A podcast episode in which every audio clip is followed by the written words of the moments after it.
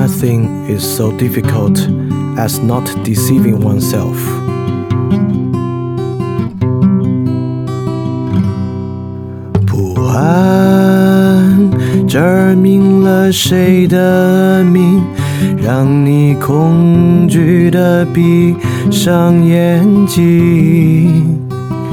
雾散照亮那个影，词句编织你的艰辛。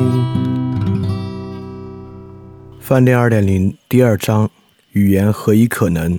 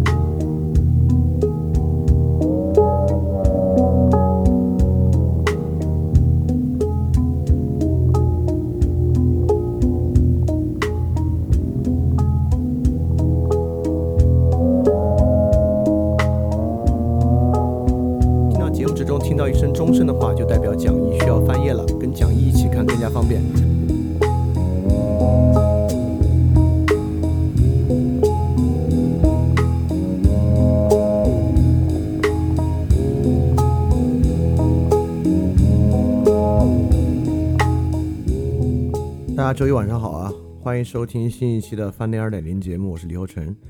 然后祝大家假期愉快啊！当然，这也是假期的尾声啊，祝大家收假愉快，明天继续搬砖能够顺利。那么呢，我们来进行饭店二点零第二章的第二十一讲，这个比第一章长啊。第一章我们一共讲了十八讲，第二章呢看样子得讲二十二讲结束。但是呢，这个呢已经到总结的阶段了啊，这是我们对维特根斯坦哲学研究第一部分的第二次总结。呃，第一次总结我们之前已经发了，呃，我嗯希望大家听了一下那个总结啊，因为听了之后呢，听今天的会更容易理解一些。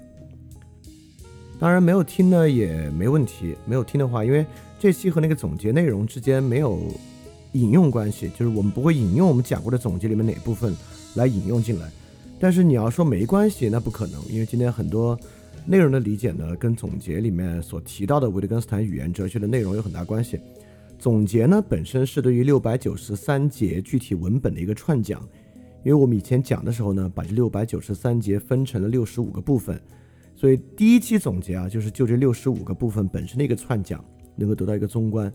那么今天这个呢，就是把维特根斯坦啊放到这个思想史的脉络里面去看，就是我们不就维特根斯坦来看他自己了，我们就我们之前讲的，尤其是第一期第一章，我们讲康德。从康德留下的问题来看，维特根斯坦可能会如何回应这些问题？当然，这些问题都是非常非常巨大又跟我们生活直接相关的问题。这个呢，就是被称作康德问题的那三个关键问题，就是人能知道什么，人应该做什么，人可以希望什么，这三个重要的问题。也就是说呢，被称为认识论、道德和这个幸福论的三大核心问题。这个问题呢，来看维特从维特根斯坦视角能够给予什么样的回应？当然呢，从维特根斯坦的视角啊，对于这三大问题应该都能给予非常直接的回应，就是因为维特根斯坦啊，就我们讲到现在会发现，不光是我自己啊，很多听饭店的听众也告诉我说啊，这是自听饭店以来对他们影响最大的一部分内容了。这这个对我的影响，这是肉眼可见的影响，包括我做的事情，包括在。看理想理想主义专栏写的文章的内容和倾向等等等等啊，都发生了极其肉眼可见的变化。那么维特根斯坦的哲学呢，确实是能够对 daily life，就是对最日常生活产生影响的哲学。那么今天呢，也是我们通过一种总结来看看它到底是怎么对我们的日常生活产生影响的。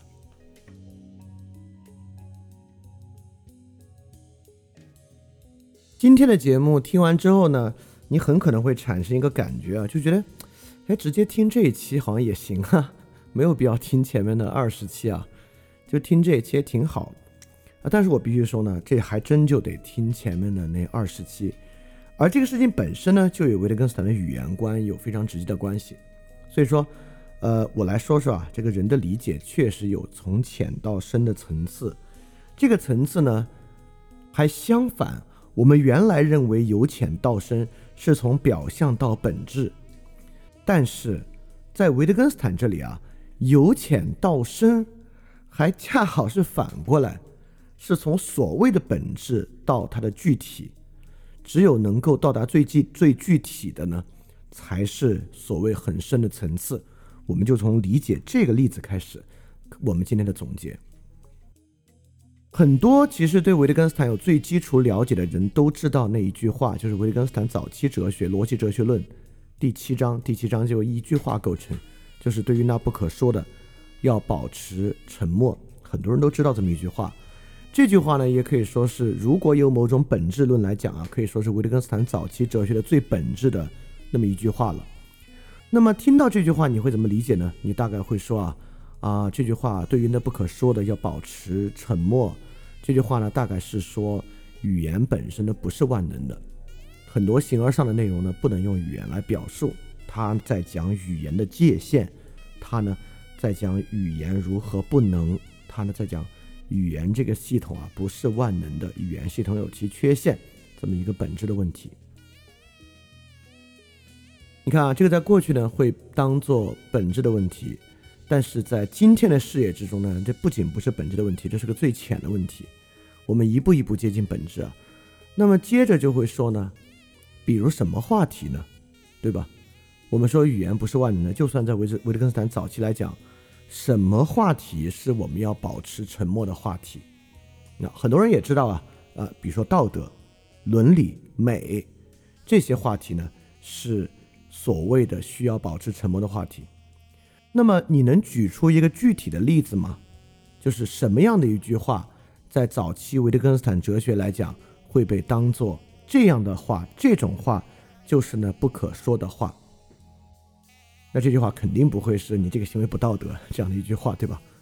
哪句话呢？你看，这就是你逐渐开始理解了。如果一句话你都没有具体语用，说明你没有理解。很多所谓的本质理解，恰恰是最表层。你只有能够应用到具体语具体语境之中，做出语用，才是真正的理解。那么，假设你这里能举出一句话。那还可以接着问，为什么呢？为什么这句话是不可说的？我们经常说啊，你这样不道德。我们刚才举个例子，那这句话可说不可说呢？道德评价为什么是不可说的呢？还可以接着问，是什么导致不可说呢？是语言的什么特点，还是世界的什么特点，还是什么其他的原因导致这个东西不可说的呢？到底是什么在导致不可说？我们还可以再接着往下问：那么哪些具体的说话方式和内容和这种言说产生了关系呢？也就是说，对于那不可说的要保持沉默。如果这句话真的这么重要的话，那么我们的具体语用在哪些地方就要产生注意，以及如果我们今天要讨论道德和伦理的问题。它到底如何会塑造我们讨论道德和伦理的问题呢？好，当然，我我我觉得问到这儿啊，绝大多数人是回答不出来的。当然，我们今天没有必要来回答这个问题啊，因为晚期维特根斯坦呢不持有这个看法了。关于语言界限分界问题啊，我们在上一期总结之中已经讲到过了。这个语言分界问题，呃，没关系，你在这里对这个还没印象的话，不影响你听今天的内容啊。我只是说。呃，我们讲到的哲学研究呢，维特根斯坦已经不持有这样的语言界限论了。现在的语言界限呢，是所谓深入本质和理论是语言的界限啊。这个你要感兴趣，可以去听总结一的内容。所以说，在这里我们会发现啊，这里从浅到深和我们原来的理解从浅到深的不一样。问题是什么呢？问题在这儿，原来的从浅到深是一个还原的关系。从最深的那句话能推出所有表象的东西，这个呢，典型的例子当然是牛顿力学。我们有各种各样的力学应用，我们有各种各样的力学的现象，但推到最根本是牛顿的力学公式，在力学公式的基础之上，能够推出以上所有的东西。那么回到这个系统呢，就应该说啊，对于那不可说的，要保持沉默，应该能够逻辑性的演绎出以下所有我们要达到的内容，对吧？哪个话题？为什么？什么导致不可说？但其实不是啊，以下所有东西不是由对于那不可说的要保持沉默这句话演绎出来的。也就是说，从对于那不可说的要保持沉默，推不出下面的话。如果没有下面这些真正的语用，它就是一句空话。这一点呢，和物理原理非常非常的不像。啊，我再举个我们生活中例子啊，在生活中你经常听人说，这个人啊，究其根本是自私的。似乎呢，他要从这一句话，像那个牛顿力学原理一样。推出他其他的问题，人究其根本是自私的，就像对于那不可说的不对于那不可说的要保持沉默一样，是一个根本原理。从这个根本原理之上，他要构建出他的理论大厦。但我们恰恰要知道，不对，这是一句没有实质性的空话。假设一个人说啊，人啊，人呢，究其本质是自私的，那他要面对的第一个问题啊，就是。如何论证在这个见义勇为中人的自私性？怎么去论证它？这是很困难、很困难的问题啊！好，你看，因此呢，我们回到维特根斯坦的语言观和今天我们讲的这个问题，理解的由浅入深。假设有这么回事儿啊，恰恰最浅的是那些抽象原理，而最深的呢，是在抽象原理之下，你能够有语用。你能够进入一种多视角的认识，所以说呢，今天的内容啊，总结内容，我们当然尽量往深了讲，但是最深的那些基础语用和例子，都在以往的二十期，尤其是以往的十九期节目之中。就以往是十九期节目，包含了绝大多数深入到第四层级的具体实例。所以说，呃，我既在说今天这期节目，你听下来可能会觉得里面有好多道理。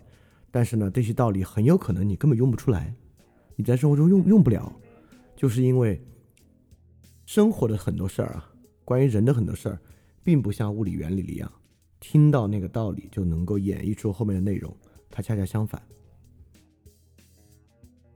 好，这本身就是一个维特根斯坦语言观跟我们日常的认识论一个很大的转向了啊。我们接着往下看，我们就来讲今天总结的内容。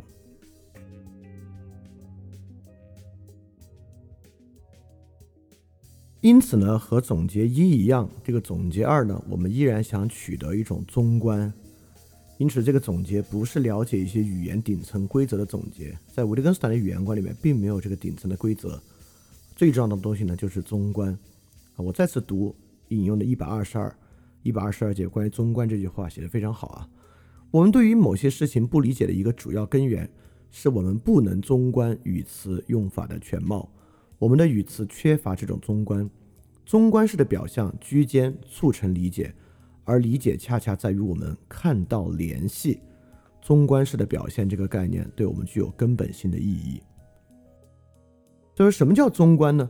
综观就是一种居间的理解，因此你必须看到所谓居间嘛，你就得先能看到不同的东西，再看到不同的东西之间的联系。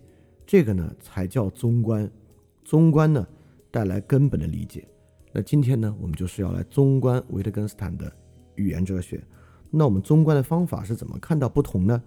我们就是要把它放在思想史的脉络，放在修谟、康德下来的脉络之中，来看维特根斯坦跟他们有什么不同，以及他们的联系是什么这么一个问题。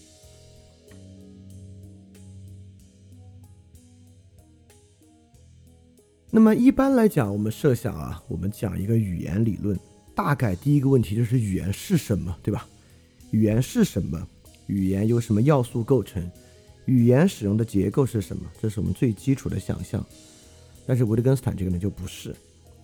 理解语言是理解什么呢？理解语言呢就是理解语言这个游戏。理解语言这个游戏呢就是理解我们的生活形式。因此啊，我举两个例子啊。因此，理解语言呢，特别不像理解一台引擎，就是一个引擎是怎么构成的，它的力是从哪儿发出来的，理解一个结构。也很不像是理解气象啊，这个风是怎么形成的，就是气压的高低，从气压高的地方流向气压低的地方，似乎语言内部有一种动力。它也不像理解，比如说咖啡有 n 种不同的冲泡方法，因此语言呢也像这样，语言呢一共有五种表达方式，一二三四五，语言很不像这些东西，这些东西呢要么是结构的，要么是动力音的，要么是分类的，理解语言都。不像这个，理解语言像什么呢？理解语言就是在我看来啊，就是在维特根斯坦看来，他也直接用了“语言游戏”这个词，它就是很像游戏。比如说呢，它就很像围棋。你就知道啊，了解围棋不代表了解围棋的规则，围棋的基本规则怎么算赢，一分钟就能教会，但教完之后你一点都不了解围棋。你对围棋产生的了解该怎么产生呢？就是你每次下棋才会每一盘下几乎都会对围棋有新的理解。你看，我们也会说啊，这个围棋现在不是已经被人工智能攻破了吗？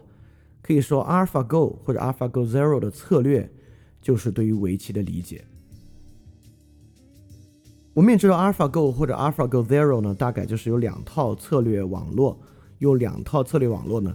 来算出一个胜率最高的点，因此呢，就是他每次决定落子的那个点，是他这个模型在背后不断迭代、不断迭代，用两套策略网络推断出的最高点。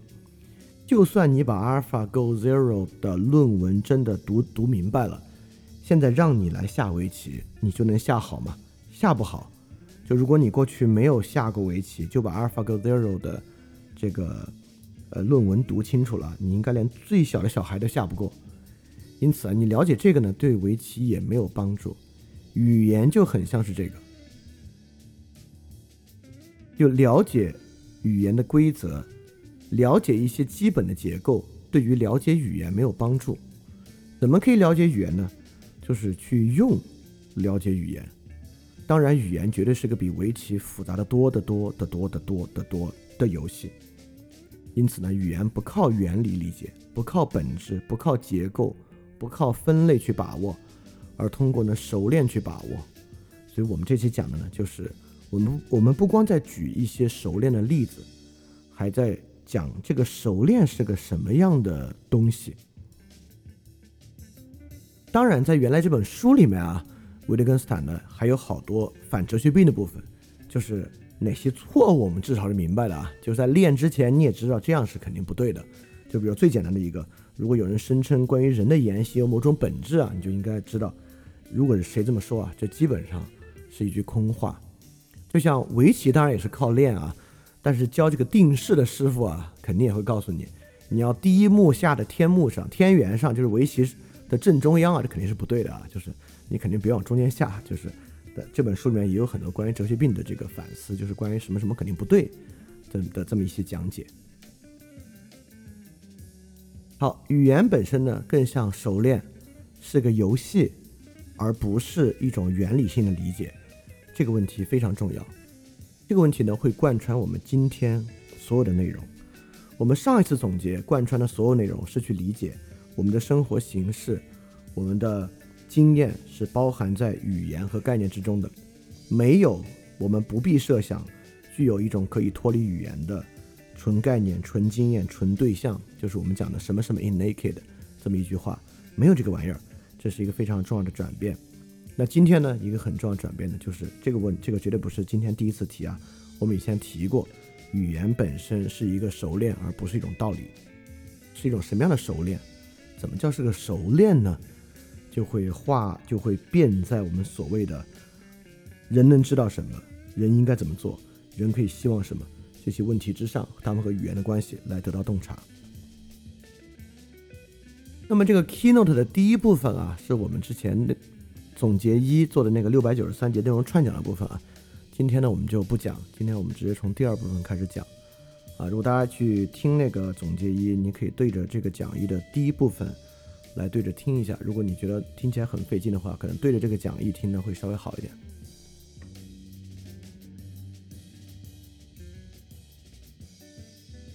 那么今天的内容呢，是跟着很多的这个呃问题来的，它是被很多问题推动的。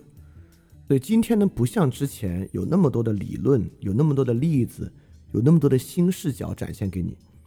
今天你遇到的问题都是简单问题，或者都是你过去啊，你如果听饭店或者对任何知识系统比较感兴趣呢，已经接触过比较长时间的问题了。所以说呢。今天呢，大家还是就是不是带着一首吸收的方法来听今天内容啊？你可以一边听一边想。所以今天问出这些问题的时候呢，我也会把速度放慢一点。大家不管你在群里面，你可以过一会儿再听下一条，或者你在听电台的时候呢，我会稍微把速度放慢一点，你也可以自己暂停去想一想这些问题。所以今天听这期呢，你可以边听边想。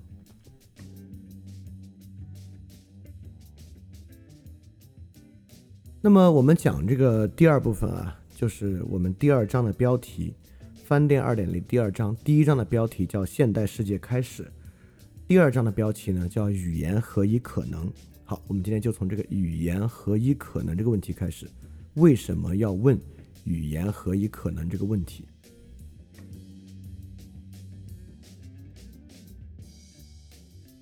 那么讲语言何以可能呢？肯定是有人说语言不可能，而且肯定是在一些很关键的地方说语言不可能，我们才有十足的必要来谈谈语言何以可能这样的问题，一定是很重要的。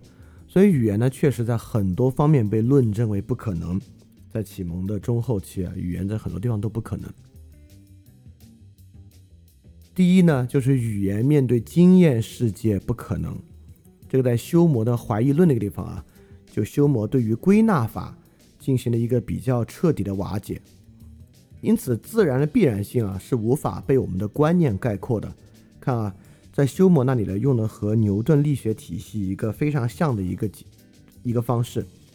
对于修谟来讲啊，力道最强的是人接受直接的外界刺激所产生的一个印象，尤其是快乐和痛苦的印象。这个印象是最直接、最直接的。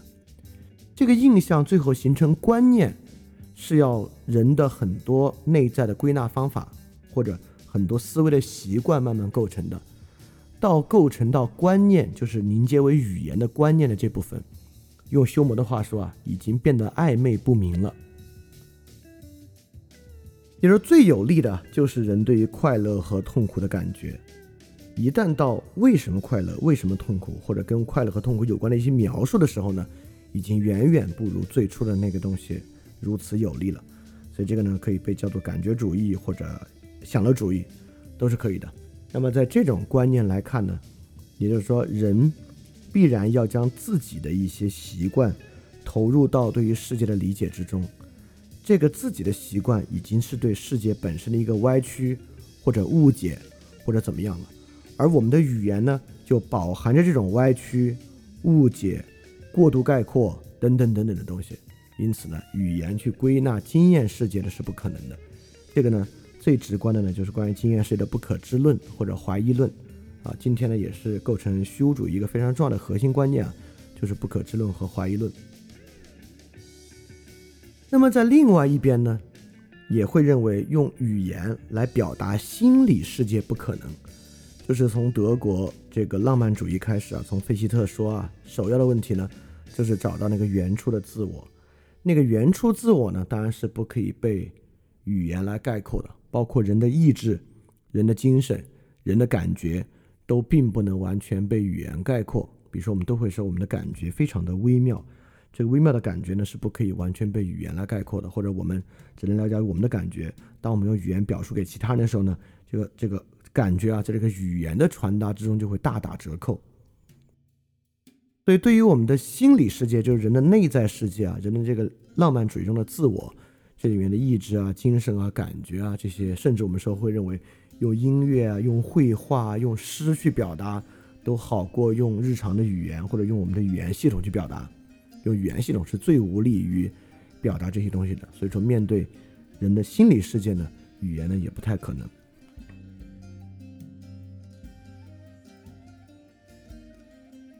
所以，如果你稍微熟悉点啊，这两个部分啊，已经是康德的认识论体系之中可能最重要两个部分了。经验世界呢，就是纯粹理性去认识的对象，而心理世界呢，就是这个实践理性去认识的对象。那这两个对象呢，我们都很难用概念。这不是康德的意思啊，这不是康德的意思，只是我们在总结一种分类而已啊。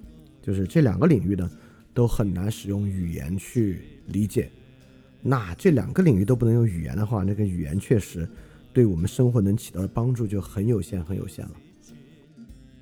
那除了这两个领域呢，也会有很多公共领域，我们会认为在人与人之间，语言也不可能。比如说，好的原来凝结为这个理性概念的对象啊，分别被吸收。比如说，过去用语言在人与人之间谈的最多的，那就是伦理、道德、政治、美啊，等等等等的东西。比如说，如果我们认为道德啊，这个道德呢，就是人在追求生存和繁衍中形成的一种合作秩序，所以道德本质上呢是一个演化的产物，是符合演化论的这种思想的，所以道德呢就会被经验世界吸收。成为一种纯经验的对象，或者另外一个方面，道德呢，究其根本啊，是为了人的感觉服务的。道德呢，人什么时候会认为道德呢？人会根据自己的好恶、自己的快乐和痛苦来决定道德和不道德，就道德的感觉主义嘛。这个呢，也会变成心理世界，成为一种纯欲望的对象，因而呢，不可能被语言所把握。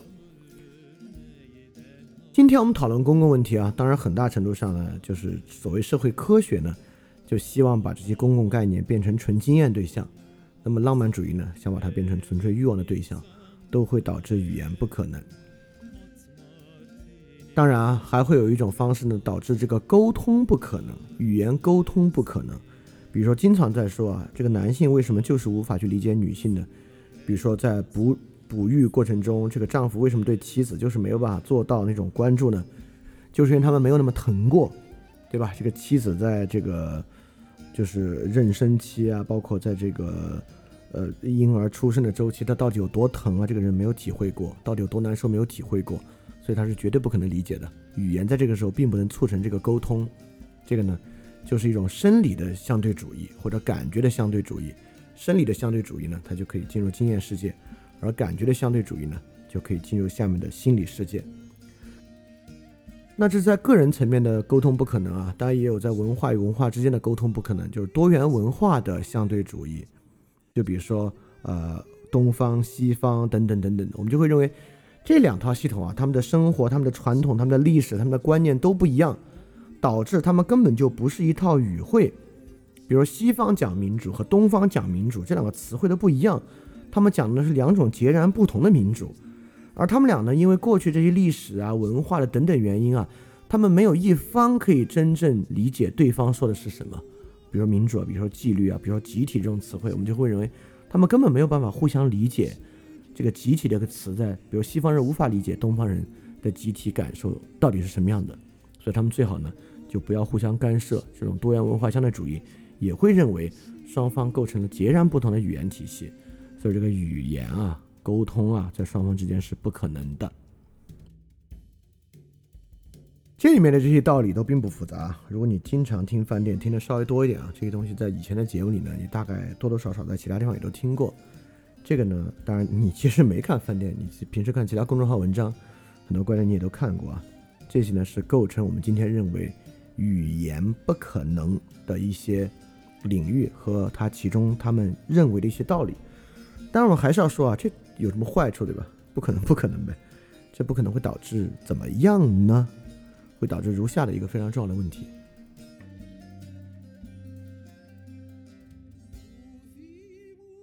因为语言的不可能啊，我们认为根本不是靠语言的，所以很可能呢，你会进入这个决定论，比如说工业决定论、技术决定论、经济决定论、种族决定论，所有这些。在经验世界中，无法让我们被语言把握的那些东西啊，从根本上决定了我们的世界。你会进入决定论。好，这是第一步啊。第二步，我们要想，决定论者一般观点是什么呢？决定论者的观点呢，当然是不要变化，维持现状。比如说工业决定论者，就是那些所谓的工业党，当然就是说。你们所说的一切问题啊，你们觉得是问题，其实都不是问题，或者是暂时的，保持现状，追求工业快速发展，这些问题都会解决。技术决定论也是一样，因为技术，我们总现在认为技术在不断发展，虽然在我看来这个东西都不一定是个，不是不是不一定啊，在我看来这根本就是个错误的观念。但如果你接受技术在源源不断的不断发展，那技术决定论呢，就是说，今天我们讨论的很多问题啊，都会被技术解决，所以现在过于关注那些问题，在当下的求解是没有意义的。当下我们只用关注如何让技术快速发展就行了，不用想。那很多其他决定论、社会达尔文主义啊，等等等等啊，实际上都是在说，你现在想改变吗？不要改变，改变不了，对吧？比如说，比如说，很多人就会认为，比如说我们说好多企业为什么要九九六啊，不尊重劳动法啊，就会说这么尊重劳动法有什么用呢？因为尊重劳动法，企业就要倒闭，倒闭呢，这些人更惨，等等等等的，就这些决定论就会要求呢不改变。那么第二种的语言不可能会怎么样呢？会进入浪漫主义。浪漫主义呢，就是唯意志论，认为意志会改变，美会改变，人生顿悟会对人带来改变，等等等等的。那么这是第一步啊。第二步，他们在想什么，或者他们认为应该如何去做呢？其实浪漫主义依然在想的是没有必要做改变。就比如说啊，那个。哎，我都忘了那个电影叫啥？搜那个电影中哦，叫《心灵奇旅》。对，《心灵奇旅》呢，那个男主人公不是非常进取，要去乐团，要去表演，但是完成表演之后呢，依然万事成空，对吧？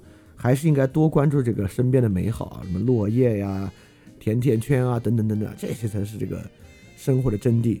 所以很多浪漫主义呢，他基本上说的还是啊，不要改变，不要去想那些问题，不要改变。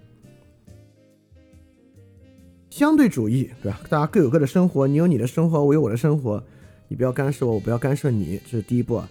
第二步，他说的是啥呢？其实还是在说不要改变，对吧？就是说我也不想去改变你的生活，你也不要来改变我的生活，我这个生活这样，只要我觉得挺好，就就就不错，对吧？不用诉求我们要达成某种共识或什么样，不要改变。啊，我就不一个一个说了，身份政治、不可知论、身体主义。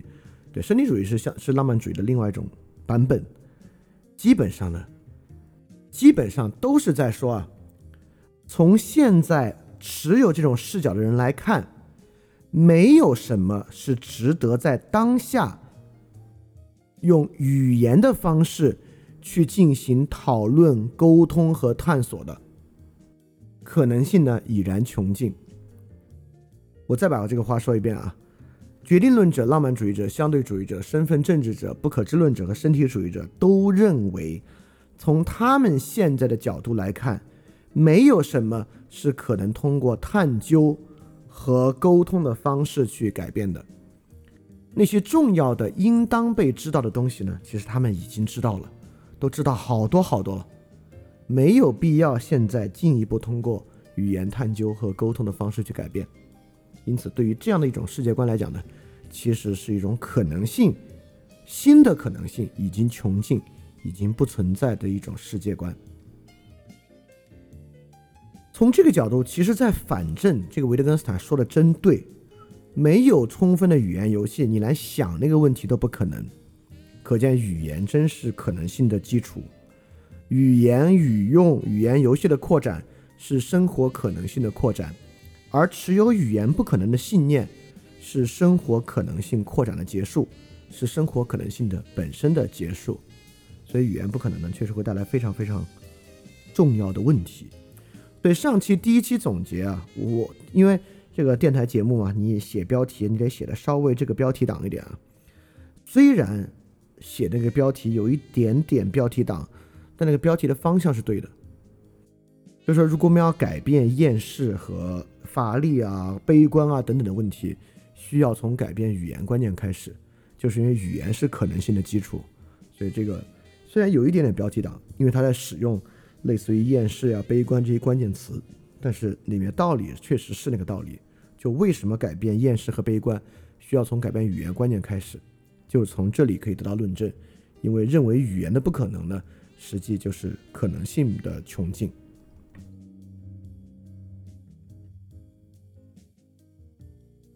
而这个语言不可能的问题，其实就是我们翻译二点零第一章现代世界开始康德的体系遗留下的两个重要的问题。